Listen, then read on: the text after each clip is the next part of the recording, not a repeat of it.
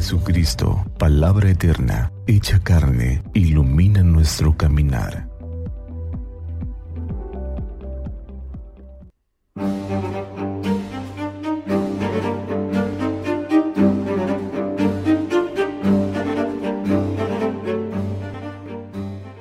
Miércoles 27 de abril del año 2022.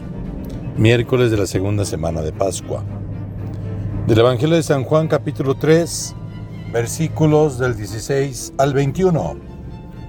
Tanto amó Dios al mundo que le entregó a su Hijo único, para que todo el que cree en Él no perezca, sino que tenga vida eterna. Porque Dios no envía a su Hijo para condenar al mundo, sino para que el mundo se salvara por Él.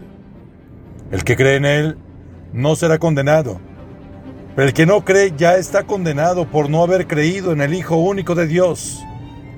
La causa de la condenación es esta. Habiendo venido la luz al mundo, los hombres prefirieron las tinieblas a la luz, porque sus obras eran malas.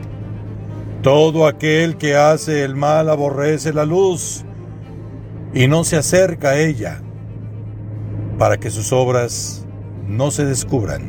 En cambio, el que obra el bien conforme a la verdad, se acerca la luz para que se vea que sus obras están hechas según Dios.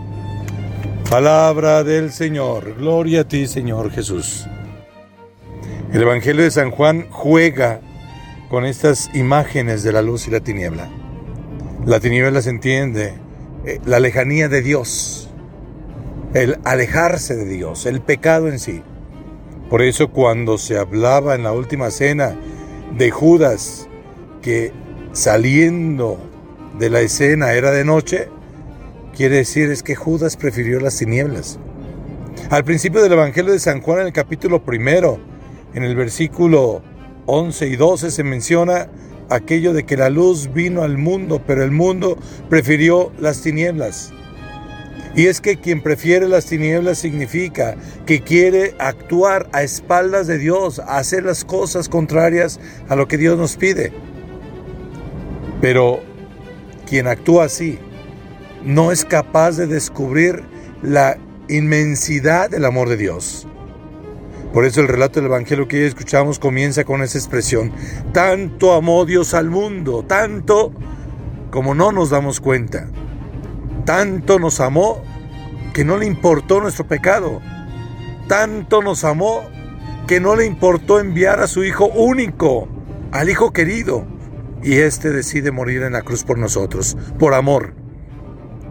Quien ha descubierto el amor de Dios en su vida, lo que quiere es estar siempre cerca de Dios, de este Padre misericordioso, de este ser grandioso que nos abre su corazón y nos muestra con su luz el mejor de los caminos.